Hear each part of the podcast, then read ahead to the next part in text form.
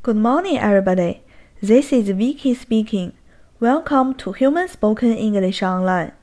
大家好，我是 Vicky 老师，欢迎来到乐成洪恩线上口语团 A 组，Day three hundred and eighty-three. Here we go.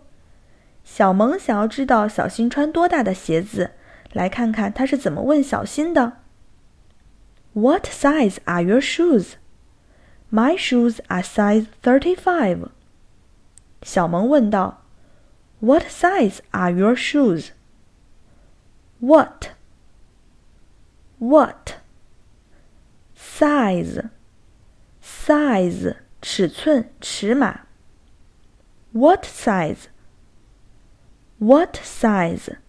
多大尺寸？啊啊！Your your 你的 shoes shoes 鞋子 your shoes your shoes 你的鞋子 What size are your shoes? What size are your shoes? 你的鞋是多大尺码的？小新回答道：“My shoes are size thirty-five. My, my，我的 shoes, shoes，鞋子。My shoes, my shoes，我的鞋子。Thirty-five, thirty-five, size thirty-five.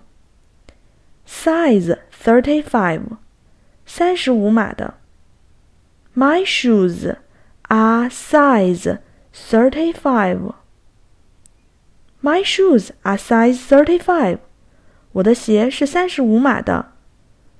让我们完整来一遍。What size are your shoes? My shoes are size thirty-five.